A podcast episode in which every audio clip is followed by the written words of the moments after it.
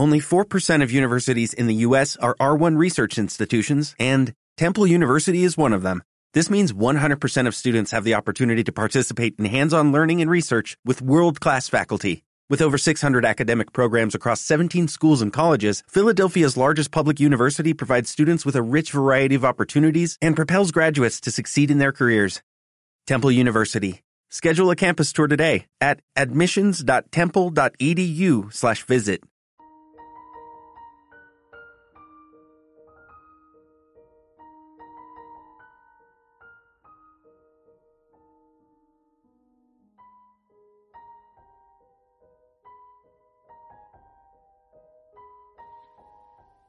Hola Killers, lo prometido es deuda y como os prometimos en nuestras redes, aquí estamos.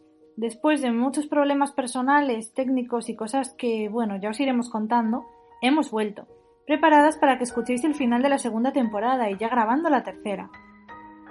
En fin, que tendréis Kill Club para rato y esperamos poder volver a nuestra emisión regular. Así que os dejamos con el penúltimo programa de la segunda temporada y esperamos que os guste. Kill Club.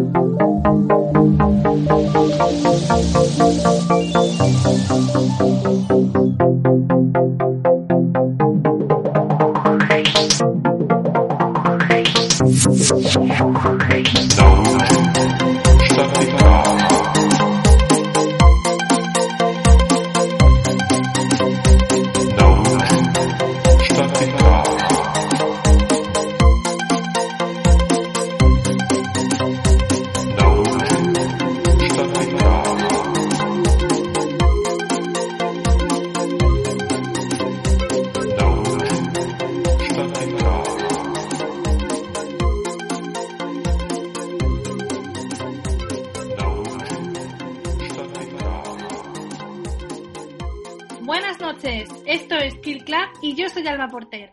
Esta noche traemos al programa un caso del que por una razón o por otra hemos hablado muchas veces a lo largo de esta temporada y media que llevamos, porque eh, nuestra colaboradora Cristina siempre tiene a bien compararlo con alguno de los casos que estamos tratando en ese momento en el programa.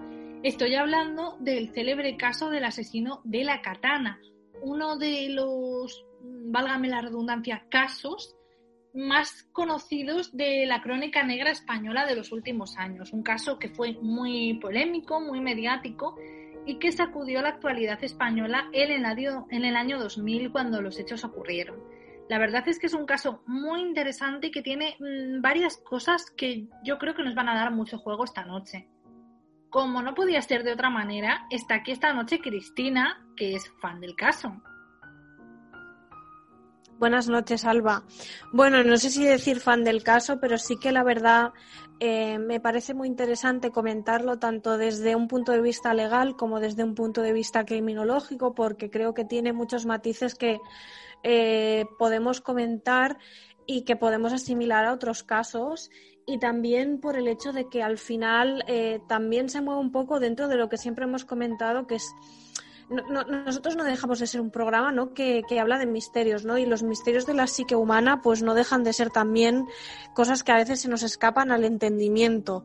Yo creo que crímenes de este estilo eh, marcan un antes y un después en la sociedad y desde luego marcan, marcan muchísimo el, el futuro de, del derecho penal, el futuro de, de cómo evolucionamos como sociedad qué valores tenemos que revisar, que no sé, yo creo que es muy interesante comentarlo y, creo que a la gente le va a gustar.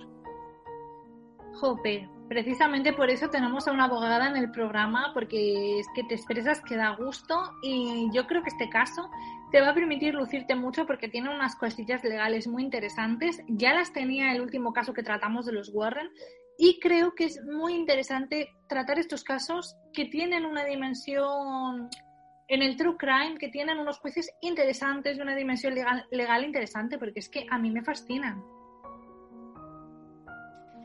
Sí, al final eh, piensa que todos los casos en los que se cometen delitos, eh, detrás tiene un equipo o un abogado o un bufete que lo que intenta es ver cómo plantea la estrategia de la defensa. Este caso es bastante interesante también desde ese punto de vista y también, bueno, por la polémica reforma de la ley del menor que hubo en, en el año 2000, justo cuando se sucedieron los hechos, y bueno, todo lo que la sociedad al final acabó pensando en ese momento relativo a la ley.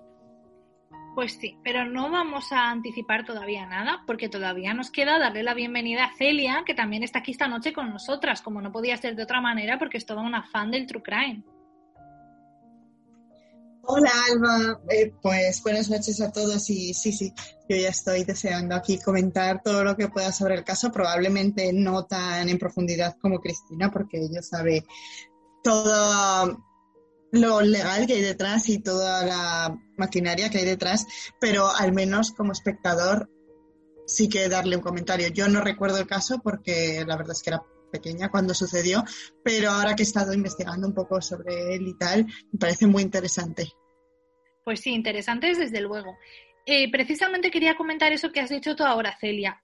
A mí me ocurre parecido a ti, ¿no? Porque realmente yo en el año 2000 era muy pequeña, así que no recuerdo ese revuelo mediático que hubo en el momento, pero sí que en los años posteriores se convirtió en algo muy famoso el hablar del asesino de la katana y mm, se convirtió en un caso paradigmático para alertar de los peligros de Internet, del manga y de los videojuegos a los padres, ¿no?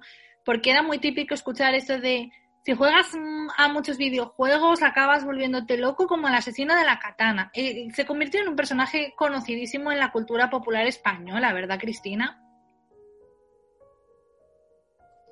Sí, bueno, en todos los que nos tocó ser niños durante esa época hemos vivido comentarios del estilo de mm, que los videojuegos pudren el cerebro, que son muy violentos, eh, que nos vuelven violentos, etcétera, etcétera, como si como si por jugar a algo eh, nosotros eh, fuéramos a cometer cualquier tipo de delito, sobre todo con el tema también de los juegos de rol Pensemos que en los años 90 se sucedieron eh, unos delitos relacionados con, los juegos de rol y yo creo que estaba un poco estigmatizado, ¿no? Y el tema del Internet, que es cuando también surgía así más primeramente en España, pues tuvo también un poco que ver. Eh, también con las circunstancias que rodeaban un poco a la vida de José Rabadán, ¿no? Que no dejaba de ser un niño como podía ser cualquier adolescente eh, que estuviese al, borde del fracaso escolar, ¿no? Eh, no sé, yo creo que es muy interesante a nivel sociológico, no solo a nivel de derecho penal. Y, yo creo que nos ha marcado una época y muchísimos comentarios que con los años nos hemos dado cuenta que no tenían ningún tipo de sentido. Sí, totalmente de acuerdo.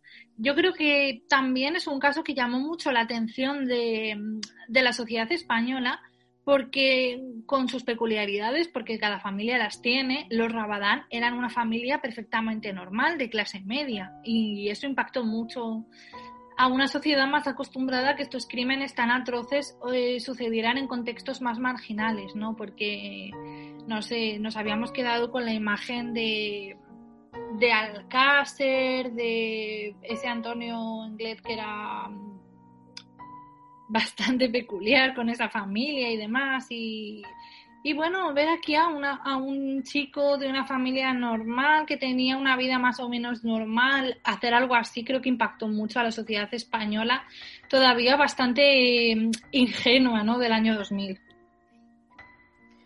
Totalmente, al final eh, siempre pensamos que los crímenes rodean ambientes marginales, siempre tienen una causa, siempre tienen una justificación eh, que muchas veces también viene de la marginalidad, de la pobreza, de la exclusión social, eh, porque la sociedad tiene prejuicios. También es cierto que contra más pobre, muchas veces eh, más índice delictivo existe, pero básicamente porque no puedes subsistir de otra manera muchas veces si no es delinquiendo. Entonces, eh, ver que una familia normal, entre comillas, ¿no? De clase obrera, eh, sucede algo así, pues a la gente le choca porque le podría pasar a ti, a tu familia o a cualquier persona. Pues sí, ese es el caso, ¿no? Mm, soy consciente de que el crimen de la katana, como se vino a llamar en España, es muy conocido para todos aquellos que en el año 2000 eh, no fuesen exageradamente jóvenes. Y muchos de nuestros oyentes vais a conocer este caso, pero merece la pena profundizar un poco en él. Vamos a contar un poco lo que aconteció aquella noche, aquella madrugada. Concretamente era la madrugada del 1 de abril del año 2000 y José Rabadán Pardo tenía tan solo 16 años. Era un chico normal, ya lo hemos dicho. Le gustaban las artes marciales, que practicaba desde los 10 años en el gimnasio Rey de la ciudad de Murcia, de donde era oriondo. Y también le gustaban, como ha apuntado Cristina, los juegos de rol tampoco nos vayamos a pensar que juegos de rol muy complicados. Él era aficionado al Final Fantasy, que es un videojuego muy conocido y de hecho incluso lleva una estética muy similar a la del protagonista en cuanto al pelo que lo llevaba así largo y bueno, eh, era un poco su look. También era aficionado a Internet, que estaba en plena expansión en ese momento. De hecho, él tenía una cibernovia, Sonia, en Barcelona y era aficionado a algo que a mí me resulta más inquietante, como son las armas blancas, porque en su armario tenía una katana, un machete, varios puños americanos, eh, varias estrellas ninja, eh, eso ya apuntaba maneras. El caso es que era un chico más o menos normal, aunque mm, reservado, pero siempre educado. Un año antes de cometer el asesinato, en el año 1999, Rabadán, que era un absoluto fracasado escolar, había dejado los estudios y se había fugado de casa, pero su padre le había encontrado y le había hecho volver a la vivienda familiar en Murcia, de modo que mm, eso había ocasionado tensiones entre ambos, ¿no? Porque Rabadán eh, se llevaba bien con su madre, pero con su padre tenía ese punto de tensión porque él quería haberse marchado de casa y no había podido, ¿verdad, Cristina? Sí, por lo visto, bueno, lo que comentan es que se marchó de casa y mm, luego al verse sin dinero y sin, sin, nada llamó a su padre para que lo fuera a buscar. Ya no tanto que lo encontrase su padre, sino que él mismo se dio cuenta de que no iba a ningún sitio eh, marchándose de casa. Vamos, es una cosa como muy común, ¿no? Yo creo que algunos psicólogos me lo han comentado alguna vez, que cuando llegas hacia los 16, 17 años, hay una especie de curva psicológica en la cual te empiezas a plantear la vida, ¿no? El futuro de tu vida, porque cuando tienes 13, 14 años tú simplemente haces lo que te dicen tus padres, entre comillas, y ya está. Pero hacia el periodo final de la adolescencia, cuando ya estás casi llegando al periodo de, la edad adulta, empiezas a plantearte los objetivos que tienes en la vida y al ver, por ejemplo, que igual es, no es lo que él quería hacer, probablemente le generó una frustración que fue acumulando con el tiempo y fue a más. Sí, Sí, sí, es que él tenía problemas con su padre por el tema de los estudios, ¿no? Porque el padre le insistía con que tenía que estudiar y demás. Y bueno, pues estaba en ese momento crítico de la adolescencia y hasta ahí todo normal. Pero mm, a las seis y media de la mañana del 1 de abril del año 2000, José Rabadán se dirige a la habitación donde dormía su padre y con su famosa katana, que tenía 71 centímetros de longitud de hoja y medía más de un metro en total, o sea, estamos hablando de un arma que sorprende por sus tremendas dimensiones, pues con esa katana empieza a golpear a su padre en la cabeza y a clavarle la punta de la katana. Em, a mí esto me lleva a pensar que quizás la hoja de la katana no estaría tan afilada como la de un guerrero samurái, ¿no? O sea, la katana no estaba tan, tan afilada porque seguramente era vendida con fines decorativos y entonces Rabadán eh, se vio obligado a golpear, a clavar y ya veremos después a utilizar otras armas. El caso es que deja a su padre mm, muerto o medio muerto y se dirige a la habitación donde estaban su madre y su hermana. Su hermana, y creo que es importante mencionarlo aquí porque es horrible esto, tenía tan solo nueve años y además síndrome de Down.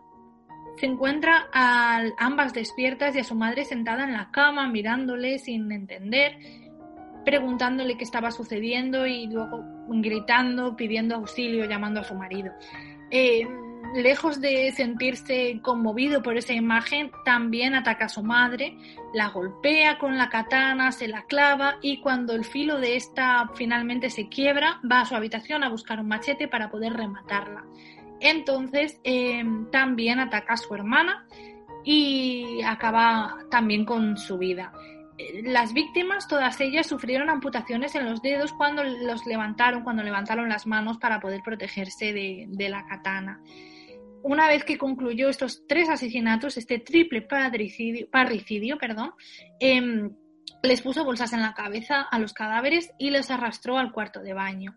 Luego cogió su teléfono móvil, 15.000 pesetas que había en la vivienda, y se marchó de casa a las 7 de la mañana. En fin, eh, ¿qué os parece este modus operandi, estos muy sangrientos y terribles asesinatos que José Rabadán cometió contra toda su familia, aniquilándola por completo?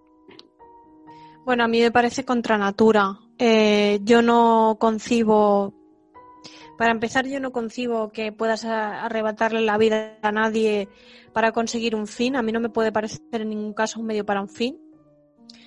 Eh, me parece de una crueldad extrema porque es lo que, bueno, a veces hemos comentado muchas personas que han sido, han sido apuñaladas, personas que, que, les han disparado, siempre comentan que lo que más duele es cuando te, cuando te apuñalan con un arma blanca. Entonces, eh, te acabas desangrando, acabas sufriendo muchísimo, es una muerte muy sangrienta, es muy dolorosa, es una muerte muy brutal, ¿no? Me recuerda también un poquito a, la forma en que tenía Ted Bundy de acabar con sus víctimas, ¿no? Era muy brutal, muy sangriento. Desde luego, para mí, yo creo que hubiera sido mucho más fácil eh, asesinar a una persona, pues, eh, envenenándola o, o, no sé, no utilizando un método tan cruel como no sé, como, como coger un, una katana y, cortarlos, ¿no? Y cortarles los miembros de esa manera. Me parece horrible. Y desde luego, para mí, creo que no se sustenta muchas de las cosas que él dice en la actualidad. Eh, José Rabadán, pero bueno, yo creo que es propio de un psicópata. Una persona que tiene un mínimo de empatía por los demás, creo que no asesina a una persona así. Estoy de acuerdo contigo, Cristina, porque asesinar con arma blanca implica un ensañamiento bastante difícil de entender en una persona normal. Además, estamos hablando de que no fueron puñaladas certeras en el corazón o en el cuello que acabaran de un solo golpe con la vida de su padre, su madre y su hermana. Hay que recordar que eran su familia, sino de muchos golpes con estas armas blancas y de un ensañamiento tremendo, de estar mucho rato ahí con rabia, con furia, con enajenación, qué sé yo, golpeando y golpeando los cuerpos y restándole un total valor a la vida humana. Me parece algo tremendo. Y a ti, Celia, eh, ¿qué te parece lo que fueron los hechos del crimen, ¿no? ¿Qué, qué, qué sensación te deja en el cuerpo todo esto? Pues la verdad es que me deja una sensación, no sé, muy mala, eh, porque es, vamos, es que es una cosa horrible. No solo el hecho de planear, que en un principio planeó eh, el asesinato del padre, porque tu padre, por mucho que estés enfadada con él, o enfadado con él o lo que sea, no deja de ser tu padre, eh, y planeas el asesinato. Pero es que luego el que estuvieran la madre y la hermana despiertas y que también fuera por ellas. Y encima ya no solamente que fuera por ellas, sino que no se lo planteé un segundo porque cuando vio que no podía con la katana, fue a buscar otro, un machete, otra forma diferente de, de acabar con su vida. Y es, es espantoso, sencillamente espantoso. Es que tienes razón, es espantoso. Y de hecho, hay que valorar aquí que, que, matara también a su hermana, ¿no? Porque es algo que se ha discutido mucho, porque pensemos que solo tenía nueve años, que tenía síndrome de Down, que estaba completamente indefensa. Y bueno, ¿a ti esto qué te parece, Cristina? Porque a mí me repugna, es que me resulta uf, horrible. A mí, eh, quizá que es el elemento que me parece más propio de un psicópata, porque al final eh, una persona que asesina a otra para conseguir un fin no tiene por qué ser psicópata, puede ser una persona pues que sencillamente lo hace con una motivación pues de la rabia por, lo que tenía contra su padre, porque él siempre dice que a su padre le tenía miedo. Eh, y supongo que a su madre, pues por ende, también querría quitársela de en medio. Pero una cosa que, que me parece muy, muy graciosa, ¿no? Es que él dice que mató a su hermana por piedad. Eh, porque claro, una niña con síndrome de Down, ¿dónde iba a ir? Aquí hay dos cosas que hay que comentar al respecto. Uno, eh, por lo que yo he podido escuchar en algún que otro documental que ha hablado del caso, el padre de José Rabadán siempre decía o se lamentaba de por qué Dios les había castigado dándoles teniendo su hija los problemas que tenía, ¿no? Como diciendo, ojalá mi hija no estuviera sana y no le estuviera pasando todo lo que le pasa, ¿no? Como si fuera un castigo de Dios el, el tener una hija con síndrome de Down, porque eran personas bastante creyentes, por lo menos los padres de, de Rabadán.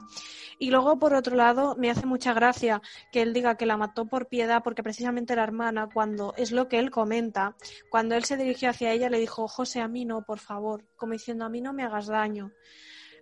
Eh, para mí es un psicópata y seguirá siendo un psicópata toda la vida, porque yo no puedo entender, porque un psicópata digamos que no es transitoriamente, para mí una persona psicópata lo es toda su vida y para mí que alguien me diga claramente, mm, bueno, a mí me dijo que no la matase, pero es que la maté por piedad, no existe la piedad en ese momento, no, no existe.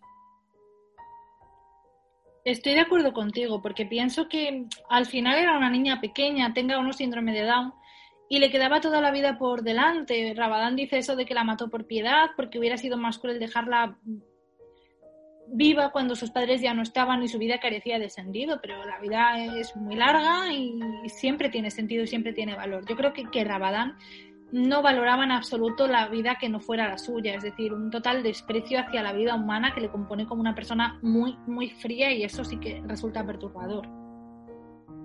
En fin, luego hablaremos más de esto porque creo yo que, viene un poco a colación con su vida actual y la persona en la que Rabadán se ha convertido ahora que ya es adulto. El caso es que, como he dicho, después de cometer los asesinatos salió de su casa y mediante autostop se dirigió a la ciudad de Alicante donde planeaba eh, dirigirse a la estación de trenes para poder coger un tren a Barcelona y reunirse con su cibernovia Sonia en Barcelona. En Alicante conoce a un personaje que me resulta muy curioso en esta historia, que es un chico de etnia gitana llamado Oliver, al que le pregunta dónde está la estación, él le acompaña y van charlando y se hacen amigos. Oliver y Rabadán eh, se hacen amigos rápidamente, tal vez porque Oliver venía de un entorno muy desestructurado y pues él también estaba deseando hacer un amigo.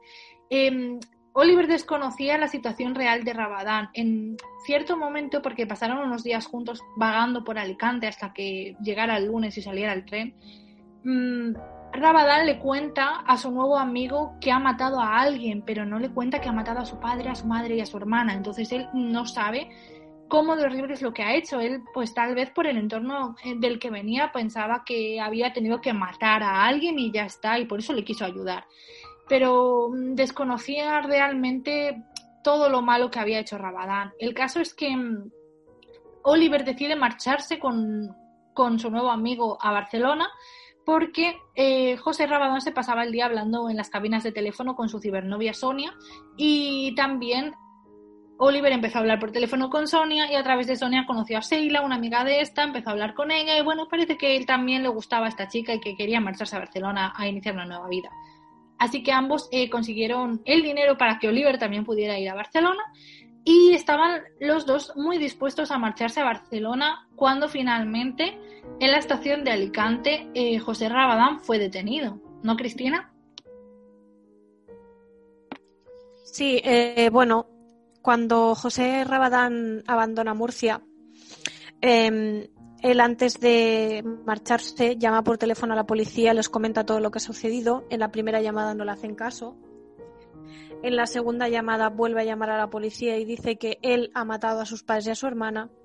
Y entonces es ese día cuando la gente del barrio, cuando los vecinos ven que los padres no, no, salen, que el coche está en casa, que no hay actividad y dan la voz de alarma, eh, bueno, se encuentra la policía con todo el el panorama en el piso.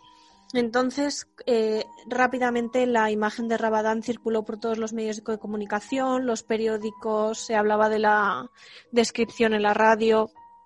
Y fue así cuando él, haciendo autostop, eh, le paró justamente una policía que no estaba de servicio, lo llevó hasta un punto, creo que lo llevó hasta Alicante, y al día siguiente ella vio la foto de esta persona y es cuando se puso en contacto con la, policía y les explicó que lo había llevado hasta Alicante. Entonces eh, fue aquí donde pudieron estrechar el cerco y saber dónde estaba eh, Rabadán.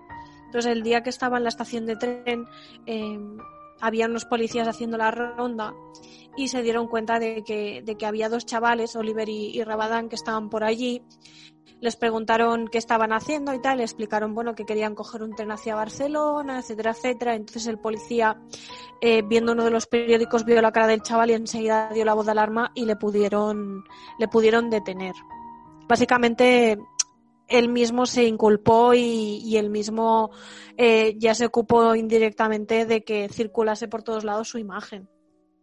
Sí, eso es verdad y es curioso porque es algo que se repite en bastantes psicópatas. También eh, Kemper llamó a la policía para decir que había matado a su madre. Es algo que se repite, ¿no? Menos el loco de Ted Bundy que huía y huía y negaba y negaba, que yo sé que Ted Bundy le encanta a Celia. Eh, muchos asesinos acaban llamando a la policía y diciendo que han cometido algo horrible. Bueno, pero porque eh, muchas veces una persona psicópata también tiene el trastorno narcisista. Un narcisista necesita eh, que la gente le preste atención, necesita eh, sentirse superior a los demás, ¿no? El trastorno narcisista te hace ser una persona totalmente... De hecho, es uno de los espectros dentro de lo que es la psicología humana que determina si tú puedes llegar a ser una mala persona. Cuando tú antepones tu bienestar personal eh, es decir, cuando tú crees que eh, el fin justifica los medios, cuando tú crees que tú eres mejor que los demás, muchísimas veces marca la forma en la que tú actúas con, con la sociedad. Entonces, la gente que tiene ese narcisismo tiene esa necesidad de reconocimiento, porque para ellos es lo que les satisface, independientemente de lo que hayan hecho y el por qué. Sí, es verdad. Y yo personalmente sí que pienso que Rabadán eh, tenía una personalidad narcisista, bueno, tenía, tiene, porque eso no se cambia, una personalidad narcisista, porque mm, su desvalorización de la vida humana y la frialdad con la que cometió esos actos mm, me parecen indicativos de, de, ello, ¿no? Y me resulta bastante inquietante. Totalmente, al final, quieras que no. es que no sé cómo explicarlo. Yo creo la, la, el, el concepto de la reinserción para mí no es tanto el hecho de que tú cambies por dentro, sino como que cambies tú tu relación con la sociedad. Una persona que tiene un trastorno narcisista, una persona que es psicópata, puede vivir en una sociedad perfectamente, porque conoce las reglas. Pero interiormente puede ser que cambien o no. Normalmente yo creo que la gente que es así no cambia. Pero yo tampoco soy psiquiatra como para poder eh, argumentarlo y decir que estoy 100% segura, pero normalmente la gente no se reinserta tan fácilmente a nivel, o sea, con pleno convencimiento. Ellos lo hacen para no tener problemas y poder vivir y poder hacer lo que ellos, eh, entre comillas, quieran, pero no porque ellos estén convencidos de que es malo ser así. Sí, sí, sí, sí, es que estoy, no puedo estar más de acuerdo contigo. Pero antes de pasar a José Rabadán hoy y su reinserción o no en la sociedad. Eh, el caso es que fue detenido eh, dos días después, el 3 de abril de 2000, claro, en la estación de tren de Alicante. ¿Qué pasó entonces con José Rabadán? Porque este caso me resulta muy interesante por todos sus avatares legales. Creo que le dan una dimensión muy interesante y nadie mejor que tú, Cristina, que para algo eres abogada, para explicarnos un poco lo que, lo que ocurrió con José Rabadán una vez que fue detenido. Bueno, soy abogada, pero no penalista. ¿eh? Esto que quede claro, porque seguro que si alguna vez algún penalista nos escucha, me dirá, vaya, vaya patinadas metido aquí. Bueno, pero yo la bueno. verdad es que para divulgar y para explicar un poco a nuestros oyentes los avatares de la vida de, de Rabadán, no te veo peor cualificada que los abogados de Telecinco. O sea, yo te... bueno, no sé qué decirte, pero bueno. Bueno, tenemos que pensar que, nosotros eh, previamente al año 2000 nos, teníamos un código penal eh, propio de los años 90 donde se estipulaba una serie de delitos que son conductas antijurídicas, es decir, ilegales, que conllevan unas penas que en este caso son más graves. Tú, por ejemplo, podrías cometer alguna ilegalidad, pero no tendría por qué ser eh, punible o castigable penalmente. Tú puedes cometer infracciones por ejemplo, las de tráfico no todas tienen por qué ser un delito. Por ejemplo, pues sobrepasarte mínimamente la velocidad, pues te conllevará una multa, pero desde luego no te conllevará una pena de prisión, a no ser que te pases muchísimo de la velocidad permitida. Entonces, en el caso de, en el caso de José Rabadán, tengamos en cuenta que en el año 2000 fue cuando entró en vigor la ley del menor, ¿vale? La ley penal del menor.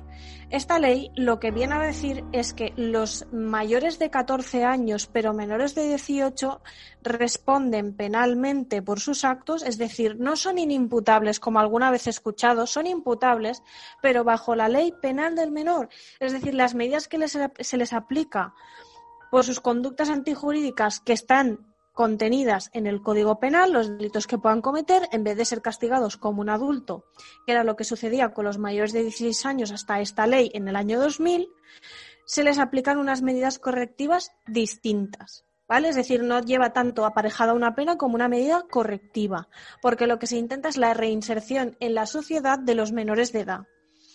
Sí que es verdad que, por ejemplo, en el caso de los menores de 14 años, por ejemplo, un niño de 13 es inimputable. Nada de lo que cometa puede tener responsabilidad penal y, por lo tanto, en todo caso, puede tener una responsabilidad civil que suplirán los padres. Hasta aquí, bien. ¿Qué pasó con José Rabadán? Pues que justo cometió el delito el año en el que entró en vigor la ley penal del menor, con lo cual la gente en aquella sociedad de los años 2000 entendía que aquellos mayores de 16 años que cumplían cualquier delito eran castigados como un adulto. En este caso, Rabadón entró en, prisión preventiva a la espera de juicio y era una prisión de adultos. De hecho, se hizo amigo de algunos de los presos. Ah, claro, para la sociedad fue un cambio muy radical que de repente te digan que esta persona va a pasar por el delito que ha cometido tan grave, en vez de ser juzgado como un adulto, va a ser juzgado como un menor y que en 5 o 6 años va a estar en la calle. Eso para la sociedad era impensable, ¿no? Era como mm, ha cometido un delito y tendría que estar en la cárcel y pudrirse en la cárcel, porque es lo que mucha gente le gritaba en la calle. Aquí es donde está un poco la, discusión del tema. Me parece lógico, ¿no? Porque Pensemos que Ramadán tuvo esa gran suerte de que justo fue una ley que se aprobó el año en que él cometió los delitos. Y, bueno, su paso por la prisión de mayores de edad, su, por la prisión eh, normal, por la prisión, la cárcel normal, eh, fue bastante conocida, ¿no? Porque mm, él ahí se hizo amigo de un célebre timador que era apodado el rey del timo, y bueno, digamos que llamó bastante la atención este paso por prisión, pero como has dicho tú, Cristina, fue bastante breve, ¿no? Y, después quedó en libertad vigilada durante un tiempo y era mm, vigilado por sus abogados. Esto me resulta muy curioso porque sus abogados tenían que hacerse cargo de su vigilancia. A ver, tengamos en cuenta que, también es verdad que eh, todo lo que fue la puesta en marcha de la ley del menor eh, se puede aprobar una ley y otra cosa es eh, cómo funciona, ¿no? Esto, por ejemplo, está pasando ahora mismo con la ley de la eutanasia. Nosotros tenemos aprobada una ley de la eutanasia, pero todavía los protocolos para poder solicitarla y la puesta en marcha eh, no está todavía, digamos, perfilada. Lo mismo pasa con Rabadán, tenía la ley del menor y evidentemente pues estaba amparado por esta ley, pero no quiere decir que mm, hubiese centros de menores preparados para eh, dar cumplimiento a, la, nueva ley que se había promulgado en este sentido. Entonces, eh, de ahí que surja esta especie de, mm, ¿cómo decirlo? Rareza de que los, los, abogados tuvieran que hacerse cargo de él, porque al final creo que lo intentaron internar en un centro y no quisieron que entrase en ese centro, porque no estaban preparados para esto, no, no estaban preparados para este tipo de delitos. No, claro. Eh, es que menores eran otra cosa claro, los centros de menores eran como correccionales, pero no eran para personas que habían podido, por ejemplo, cometer un asesinato, ¿no? De este estilo. Igual algunos sí, pero bueno, que no era lo más normal y desde luego yo supongo que en eso tendría que ver mucho también el desarrollo de las medidas a partir de la ley. Pero vamos, a mí me parece muy curioso también lo que tú comentabas de que estuvieran los abogados haciéndose cargo de él, porque nadie quería hacerse cargo de él. Incluso creo que pasó a cobrar una pensión de orfandad, cosa que me parece anti antijurídica, o sea, es que no, para mí es ilógico, ¿no? Que tú mates a tus padres y cobres una pensión de orfandad, pero claro, es que eh, estaba desamparado totalmente. Sí, eso quería comentar yo, que pasó, bueno, los, los abogados recurrieron porque mm, Rabadán estaba, como tú dices, indefenso económicamente, carecía de recursos y consiguieron que se le adjudicara, que se le otorgara una pensión de orfandad y que se le reconociera como heredero de sus padres, es decir, que todo el patrimonio que tuvieran sus padres pasó a ser suyo y pasó a percibir, recordemos, de las arcas del Estado, una pensión de orfandad por la muerte de los padres a los que él mismo había matado. A mí me parece alucinante, Celia. ¿Qué piensas de esto? Porque es que es tremendo. Le pagaban por haber matado a sus padres. Eh, me parece, me parece el, el sentido muchas veces de la burocracia. Me estaba riendo conforme lo decís porque, bueno, yo estoy, esto no lo sabía, pero obviamente que era huérfano, había matado a sus padres, pero no tiene ningún sentido que esté cobrando por eso. Es como si le estuvieran dando un premio por, por haberlos matado. Y podría llevar además a que mucha otra gente pensara que era la solución a sus problemas. Hombre, y porque Rabadán no venía de una familia con dinero, si no nos llegaríamos a preguntar si no mató también a la hermana para que le llegara más, pero no es el caso porque no eran ricos. Esto me lleva a preguntarme, Cristina, eh, si mato a mis padres, ¿también heredo lo que ellos tengan? Cuando asesinas a tus padres, ¿heredas? Porque me parece un poco contra natura. No, no, no, no, no. A ver, en principio tengamos en cuenta que, que los el Código Civil contempla que en el caso en el que incluso no hace falta que mates a tus padres, simplemente con que los maltrates y esto esté, esté probado judicialmente, eh, es causa de, poder desheredar a, alguien. Distinto sería, por ejemplo, eh, que tus padres, eh, yo qué sé, pues tú fueses una persona que los hubiera maltratado, pero tus padres no dijeran nada y al final fallecieran y, cobrases la herencia. Pero en principio, eh, igual esto me lo podría corregir alguien, pero yo creo que no. Yo lo que sí que he leído es que en casos de, cuando tú matas a una persona para recibir la herencia, evidentemente eh, estás causando su muerte y es como una especie de, interpretación torticera y, del, derecho, ¿no? Me quito a alguien de encima para cobrar la herencia, que ha pasado muchas veces. Mucha gente lo hace y hay gente que no la pillan, pero vamos, que cuando te pillan normalmente no te comes una mierda, esto es así. Pero no, si matases a tus padres probablemente no podrías cobrar la herencia, porque sería una causa para poder desheredarte. Si me estáis escuchando, papá, mamá, yo no os voy a matar, tranquilos. Pero sí que me, parece lógico lo que estás contando porque es algo que he oído yo actualmente a colación de todo lo que ha salido a la luz de, Rocío Carrasco, que, ah, bueno, yo sí que había oído que su hija Rocío Flores eh, había sido desheredada jurídicamente por la sentencia contra ella que hay por el maltrato que infligió a, a su madre, así que me parece algo totalmente lógico y yo estoy muy de acuerdo con esta medida legal, la verdad. A ver, lo que yo no sé es porque claro, en el caso de Rocío Flores estamos hablando de una persona que tenía 16 años eh, en el momento de la comisión de los hechos. No sé si esto se puede extender eh, cuando ya eres mayor de edad, porque tengamos en cuenta que los antecedentes penales que nos quedan cuando somos menores automáticamente se eliminan cuando nos hacemos mayores de edad, se borran de nuestro historial. Eh, por ejemplo, los antecedentes incluso penales de los adultos pueden ser cancelados pasando el pasado el tiempo el tiempo necesario, ¿vale? Hay ciertos delitos que pueden ser cancelados de, nuestro historial. Entonces, Cristina, ahora mismo José Rabadán no tiene antecedentes penales. No. Uf.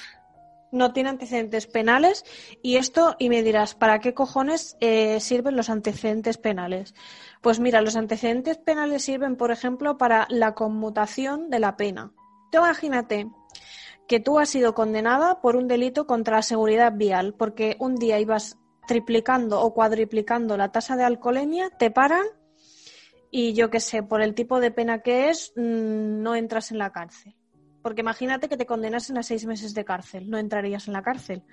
¿Por qué? Porque hay una suspensión de la pena eh, cuando son menores de dos años y la gente no entra, no suele entrar en la cárcel. imagínate, Alba, que te vuelve a pasar lo mismo vuelves a, conducir, cuadriplicando la tasa de alcoholemia, te vuelven a parar, vuelves a dar positivo y, bueno, te vuelven a enjuiciar y, y, entonces, yo qué sé, te condenan a seis meses de cárcel. Pues esta vez sí que entrarías en prisión. Para eso sirven los antecedentes, ¿no? También, por ejemplo, para que tú no puedas acceder a trabajar en según qué oficios eh, para el Estado. Por ejemplo, creo que no puedes tampoco ser abogado si tienes antecedentes. Bueno, de hecho, a mí me pidieron una declaración de antecedentes penales conforme no tenía antecedentes penales, si no, no puedes darte de alta como abogado. Hay muchísimas cosas que te limitan la vida al tener antecedentes penales. Creo que incluso para el ejercicio de un cargo público. Bueno, bueno, yo para mi trabajo en la universidad eh, tuve que acreditar que no tengo antecedentes penales. Por eso, que al final parece una tontería, pero tú, por ejemplo, imagínate que te metes en una pelea, le pegas a alguien y le causas unas heridas que requieren de operación o requieren de un tratamiento o lo que sea te podría quedar antecedentes penales por un delito de lesiones y eso podría impedir que accedieses a un cargo público, por ejemplo, como funcionaria. Entonces, eh, parece una tontería, pero los antecedentes penales pueden pesar mucho y lastrar mucho en el expediente de una persona.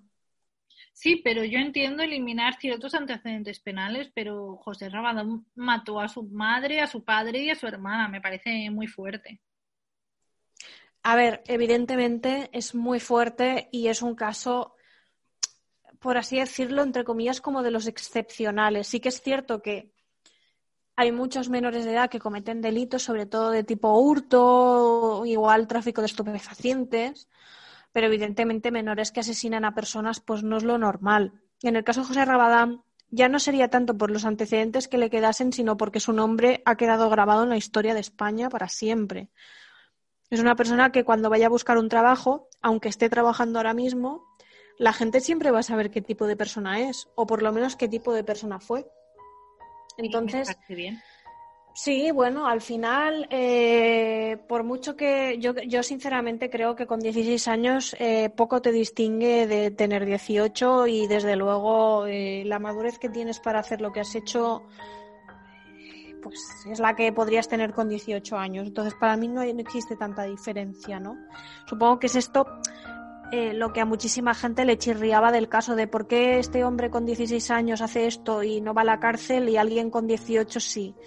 Pues la verdad, eh, yo entiendo que tenga que existir la ley penal del menor, pero sí que es verdad que hay casos que yo considero que tendrían que ser tratados de forma distinta.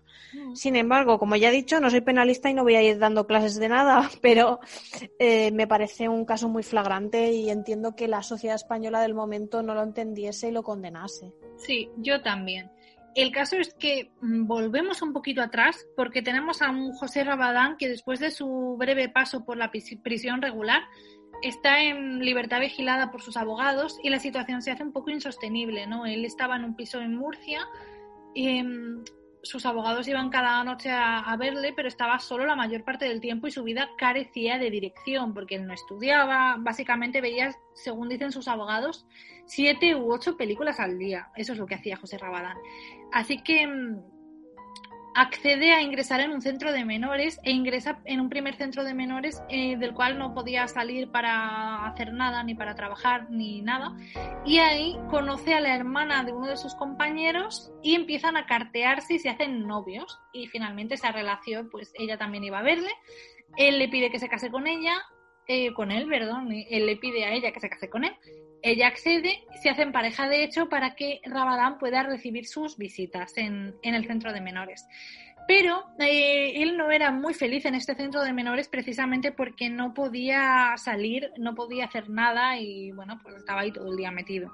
Así que mm, después de que un, un preso con el que se carteaba le cuente que hay un centro de menores en Cantabria llamado Nueva Vida, donde sí que te dejan salir y bueno, le habló muy bien de este, de este lugar él decide que quiere marcharse ahí porque su vida va a mejorar y le propone a su novia que se marche con él. Ella al principio no quiere, al final, por las presiones de, de Rabadán, acaba marchándose también con él para vivir en Cantabria. Y este nuevo centro de menores creo que es muy importante porque era de carácter mm, cristiano, protestante, evangélico, por así decirlo. Tenía una presencia religiosa muy importante y este tipo de centros, que, los hay en España, eh, son tanto amados como odiados, porque por un lado parece que sí que se consigue reformar a los delincuentes que en ellos ingresan, pero eh, la religiosidad es muy profunda y la mayoría de la gente que va a esos centros acaba completamente mm, evangelizada y son prácticamente una secta en este sentido, ¿no? Eh, él podía salir de este centro, así que salía, iba y venía, la novia tenía un trabajo, él la seguía el trabajo, la vigilaba y eh, ella le acabó dejando porque ella era celoso, él era celoso, malvado, ella no habla nada bien de, José Rabadán, la verdad, dice que, que, no le dejaba hablar con nadie, que le montaba apoyos tremendos y la veía hablar con algún compañero de trabajo y él no tardó en encontrar otra pareja que era la hija de un pastor protestante a la que conoció en la iglesia y con la que de hecho está casado. El Centro Nueva Vida le permitió a José Rabadán em, iniciar una nueva vida después de salir de él y ser un hombre libre, pero como vemos mostraba rasgos en su comportamiento bastante preocupantes. A ver, eh, yo, por ejemplo, lo que sí que comentaría de esto es que eh, tengamos en cuenta que la ley del menor establece diferentes tipos de medidas a día de hoy, donde puedes estar en un, en un centro de régimen cerrado, en un centro de régimen semiabierto o en un centro de régimen abierto, que normalmente vas allí pues para estudiar, para hacer actividades y luego te puedes ir a dormir a casa, etcétera. Entonces, lo que le pasaba a él era que llegada ya una edad Mm, lo que quería era salir porque sí que es verdad que un régimen cerrado se asimila mucho a estar en una cárcel. Ciertamente está enfocado de manera distinta porque lo que intentan es que aprendas un oficio, em, que estudies, que, bueno, que seas una persona que sea reinsertable, reconducible dentro de lo que es la sociedad. Y sí que es verdad que bueno, este tipo de centros, eh, como al que fue después eh, en Cantabria, que era un centro eh, de tipo religioso, eh, bueno, al final es un poco lo que a veces reconduce a la gente, ¿no? El tema de darles como un, ¿cómo decirlo? Una misión en la vida, ¿no? Darles un, un motivo por el que vivir, un motivo que es Dios, ¿no? Yo creo que la religión sirve pues un poco de, de, de salvación para estas personas, ¿no? Porque ellos creen que no, no hay nada en la vida que valga la pena y cuando les dan la figura de Dios, pues parece que, yo qué sé, que han visto la luz y que pueden ser personas distintas. También lo que has comentado sobre el tema de la novia que tuvo en ese momento, eh, yo he visto el documental donde ella habla y habla de que básicamente esta persona era presuntamente un maltratador psicológico. Sí, sí, sí, a mí también me lo pareció. Eh, una persona machista con tintes machistas porque no podía hablar con otros hombres, la controlaba, la seguía. Mm, y luego, bueno, comportamientos explosivos, no sé. Porque quieras que, quieras que no, eh, no deja de ser algo que chirría mucho. Otra cosa que me resulta perturbador, que cuenta precisamente su novia, es que él en uno de los permisos que le dieron en el primer centro en el que estaba, se tatuó en el hombro una figura de la muerte. es que no sé qué decir. Esto es tremendo. Porque yo creo que son personas que, es lo que te digo, el trastorno narcisista hace que estés orgulloso de lo que has hecho. Tú te tatúas la muerte, ¿por qué? Porque ha marcado tu vida, podría ser, pero también porque igual tú te crees que has sido como el ángel de la muerte, ¿no? El que ha decidido quién vive y quién muere. Yo, sinceramente, mmm, creo que esta persona se ha reinsertado en la sociedad, que, pero por dentro no, no se ha reinsertado del todo.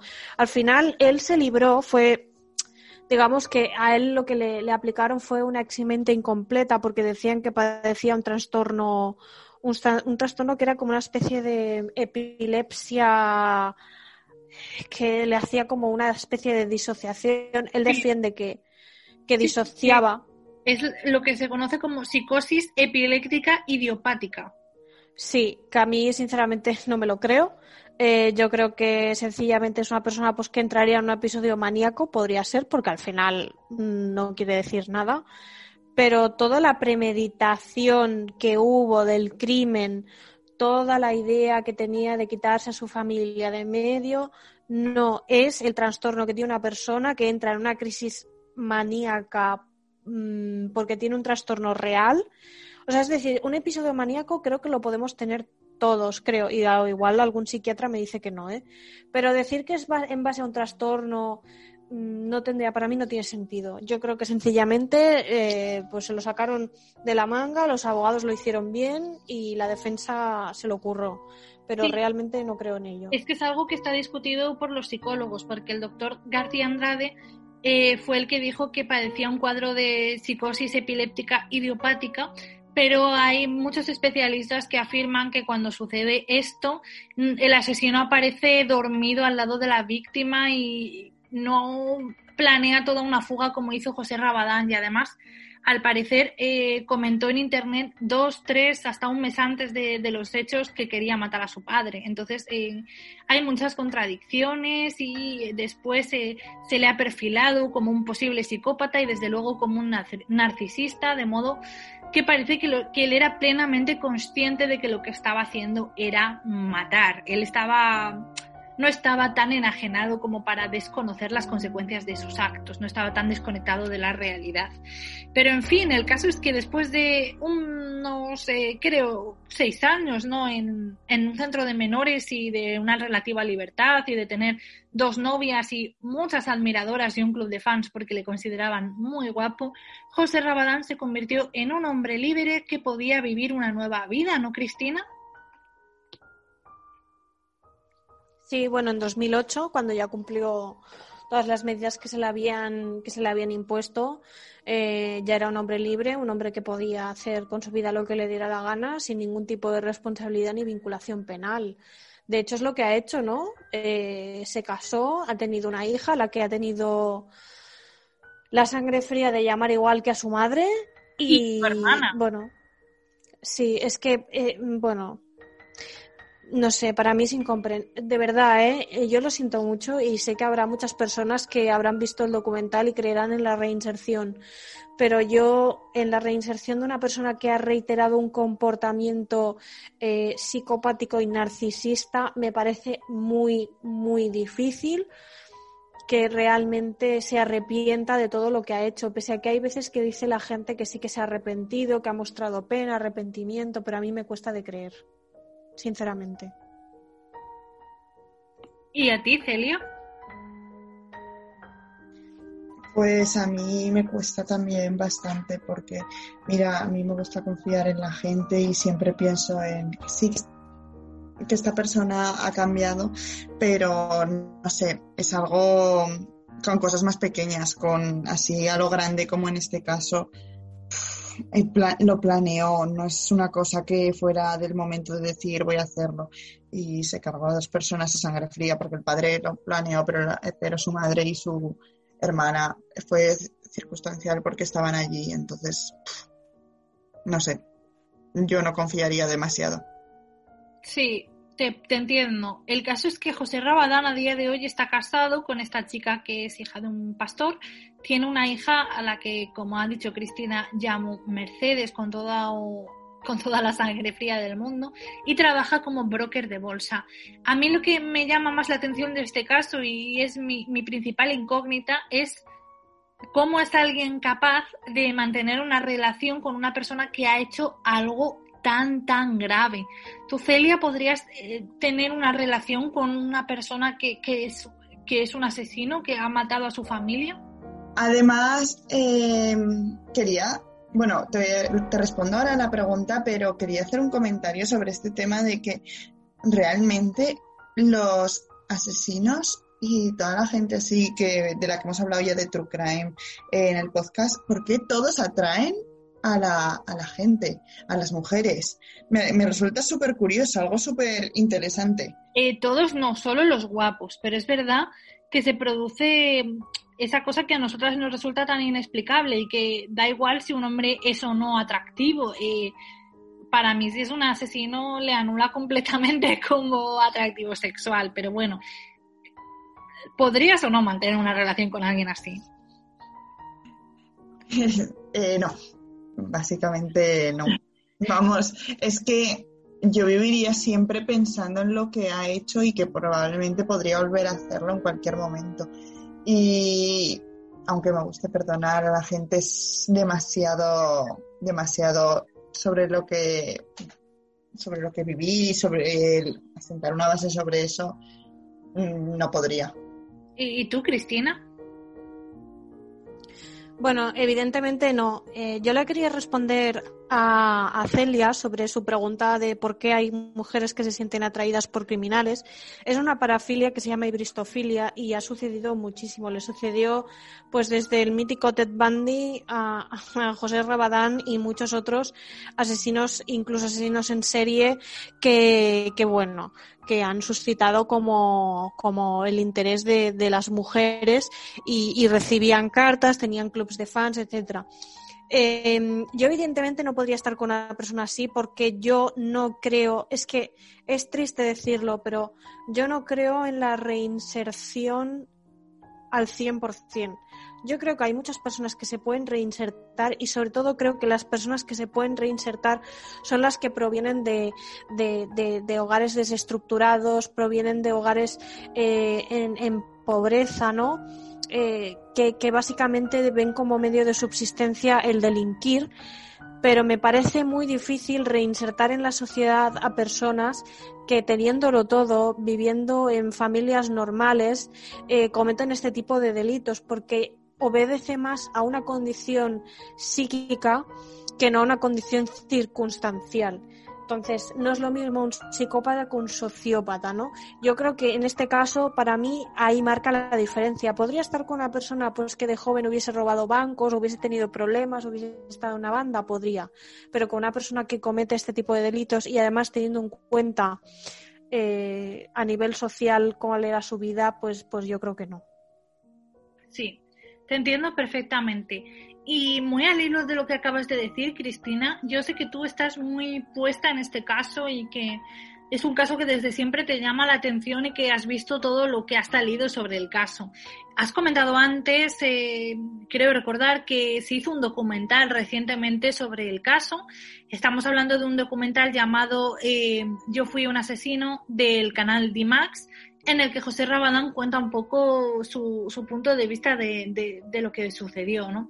Em, ¿Tú ves a José Rabadán arrepentido? ¿Crees que su nueva vida es real? ¿Qué piensas de esto? Yo creo que, em, a ver, es, es difícil, ¿eh? Pero yo cuando vi el documental, a mí se me quedó el cuerpo helado, porque él decía que em, al menos creía entender que él lo que decía era que como había sucedido eh, el problema de su hermana, ¿no? De nacer con el síndrome de Down y todo esto. Y su padre siempre estaba constantemente hablando de que Dios le había castigado, por qué le había castigado, por qué la niña tenía que sufrir esa enfermedad cuando no se lo merecía, etcétera, etcétera. Él dice que sintió un rechazo hacia la figura de Dios y entonces él, eh, bueno, se puso a investigar un poco en foros de satanismo, tenía algún libro de satanismo, etcétera, etcétera, ¿no? Da como una excusa del por qué. Dice que la noche en que asesinó a su familia, pues que no era él, como una disociación, ¿no? En plan, no, no era yo, era como dando a entender que era algo malo que había en él, no sé, como, como un poquito el caso que hablamos eh, la semana anterior eh, de que, bueno, de los Warren, ¿no? Que decía que había estado como poseído y por eso había matado a una persona que ya te digo, yo esto no me lo creo. Yo creo que la vida que él está intentando reflejar es una vida eh, real, pero teniendo en cuenta lo que yo he comentado. Creo que esta persona es narcisista y es psicópata, pero probablemente ha entendido que para poder vivir en sociedad tranquilo tiene que vivir según unas reglas establecidas. Tú tienes que vivir sabiendo que no puedes matar, que no puedes pegar, que no puedes robar, que tienes que parecer una persona ejemplar para ser respetado, pero parecer no quiere decir ser. Que su vida parezca de una manera no quiere decir que él sea por dentro así. Y yo eso es lo que yo creo. Entonces, realmente no te crees su nueva vida. Me la creo en el sentido de que él es como un actor de su propia vida, pero yo no creo que por dentro haya cambiado tanto como para, como para poder justificar y hablar como habló de todo, porque para mí la sangre fría que demuestra hablando de todo esto es brutal. O sea, si yo mato a una persona y me arrepiento y me hacen un documental, te puedo asegurar que estaría rota y llorando, porque siento empatía por la persona a la que he matado, pese a que la haya matado. Eso no lo veo en sus ojos y no lo veo en sus palabras. ¿Y tú, Celia, crees que Rabadán está rehabilitado? ¿Te crees su nueva vida de persona convertida al evangelismo y padre de familia?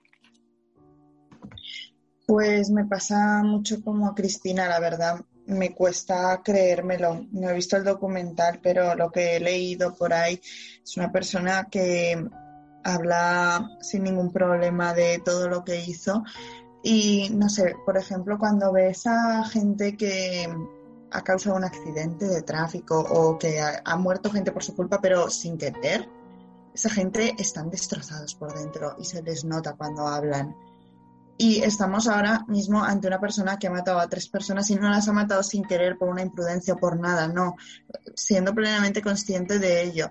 Y no está destrozado por dentro, no está comiéndose, está, tendría que estar, no sé, actuando completamente diferente. Y yo creo que, que es lo que dice Cristina, que eh, eh, por desgracia, por decirlo de alguna forma, es muy inteligente y ha aprendido cómo tiene que comportarse y se está comportando de la manera que ha aprendido, pero tampoco sale de forma natural y por eso no llega a llorar o a expresar la tristeza, simplemente está.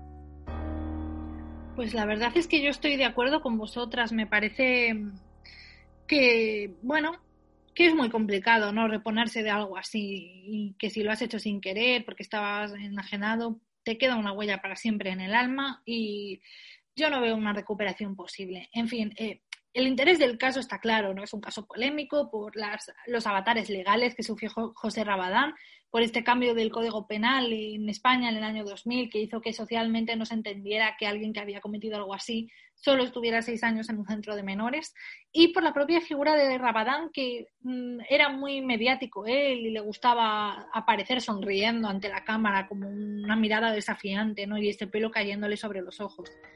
En fin, a mí me resulta un caso muy interesante y me ha gustado mucho poder tratarlo con vosotras porque me gusta mucho cuando nos alejamos de lo paranormal y nos metemos en el true crime y cuando son casos españoles me parece que tienen un toquecillo especial, ¿no? Así que quiero daros las gracias por estar a las dos esta noche aquí conmigo. Muchas gracias, Celia, por estar esta noche aquí, que yo sé que el true crime te encanta. Como te digo siempre, Alba, muchas gracias por invitarme y sí, me encanta y porque además en, estos temas siento como que puedo hablar y estar más de acuerdo con vosotras y no solamente llevaros la contraria.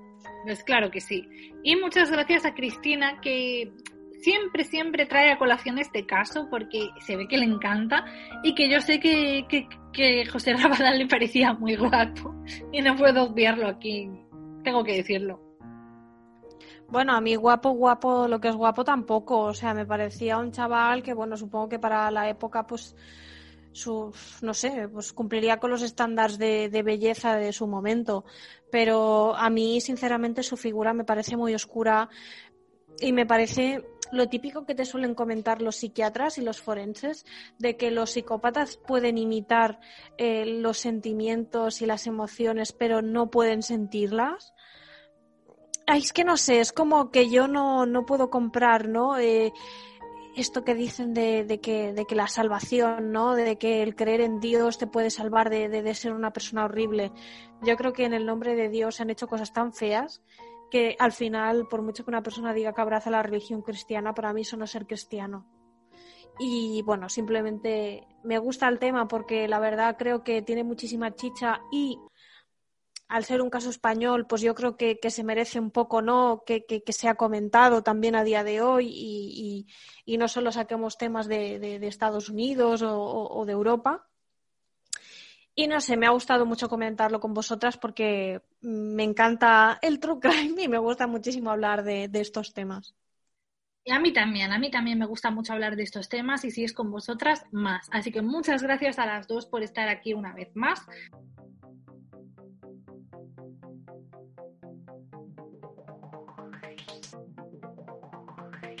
No.